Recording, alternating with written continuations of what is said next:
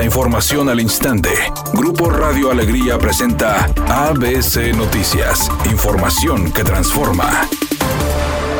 El director de Agua y Drenaje de Monterrey, Juan Ignacio Barragán, informó que se reunirán a la brevedad con autoridades de la Comisión Nacional del Agua para buscar que los 23 pozos clandestinos que fueron recuperados por autoridades federales sean utilizados para el consumo de los habitantes de Nuevo León. En cuanto a cuándo nos juntaríamos con la Conagua para ver esto, pues lo antes posible. Nosotros tenemos reuniones con la Conagua muy, muy frecuentes. No se ha dado esta para este tema de los pozos de la zona agrícola pero la vamos a propiciar lo más rápido posible. Lo que sí es que nos damos cuenta de que hay muchísima clandestinidad en los acuíferos. Creo que es muy bueno y de felicitar a la Comisión Nacional del Agua el que estén pues emprendiendo estas acciones. Finalmente dijo que se analizarán los 23 pozos recuperados y se sumarán a los 33 que tienen concesiones caducas. Esos pozos caducos ahorita se está analizando con la Conagua, ahí sí estamos interviniendo para ver si esos pozos se pueden incorporar a los derechos de agua y drenaje.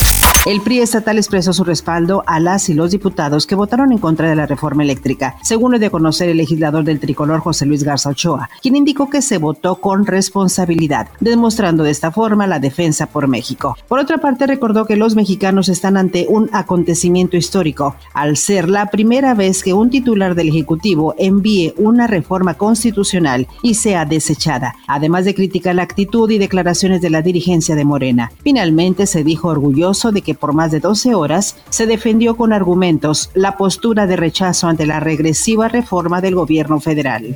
La Comisión para la Igualdad de Género del Senado de la República aprobó un punto de acuerdo mediante el cual se exige a las autoridades competentes actuar con prontitud y eficiencia para combatir el grave problema de la desaparición de mujeres en el estado de Nuevo León. La senadora Kenia López Rabadán señaló. Esto no tiene que ver ni siquiera con partidos, esto tiene que ver con visiones de entendimiento de la sociedad. Y hoy Nuevo León está exigiendo que haya una visión a favor de las mujeres, que haya una visión a favor de la defensa de los derechos humanos de las mujeres. Editorial ABC con Eduardo Garza. En Nuevo León para los adultos ya hay vacunas contra el COVID por todos lados. En el metro, en las clínicas del Seguro Social, en los centros de salud. Ahora a las autoridades les falta organizarse con los dichosos registros de las vacunas, porque a muchos no nos aparece ni la primera ni la segunda dosis y menos a los profes que se vacunaron con la Cancino. Hay vacunas pero muchos errores en los registros. Ya dejen tanta burocracia.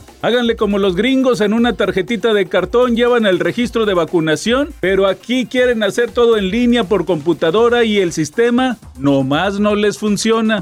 ABC Deportes informa. El equipo de Tigres perdió el liderato general en la tabla al caer derrotado dos goles por cero ante el equipo de Necaxa allá en Aguascalientes. Muy temprano en el partido se pusieron abajo al minuto 6 con gol de Rodrigo Aguirre en un contragolpe en una jugada polémica que Miguel Herrera protestó ante los medios y ante el VAR y ante la federación. Habló fuerte diciendo que se vieron afectados Discúlpeme, señor Herrera, para mí el gol fue legítimo.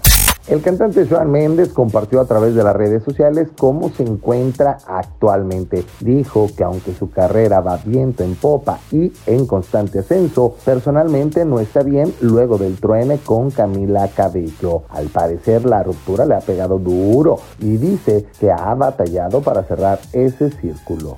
Es una tarde con presencia de nubosidad. Se espera una temperatura mínima que oscilará en los 28 grados. Para mañana jueves se pronostica un día con presencia de nubosidad. Una temperatura máxima de 32 grados, una mínima de 20. La actual en el centro de Monterrey, 29 grados.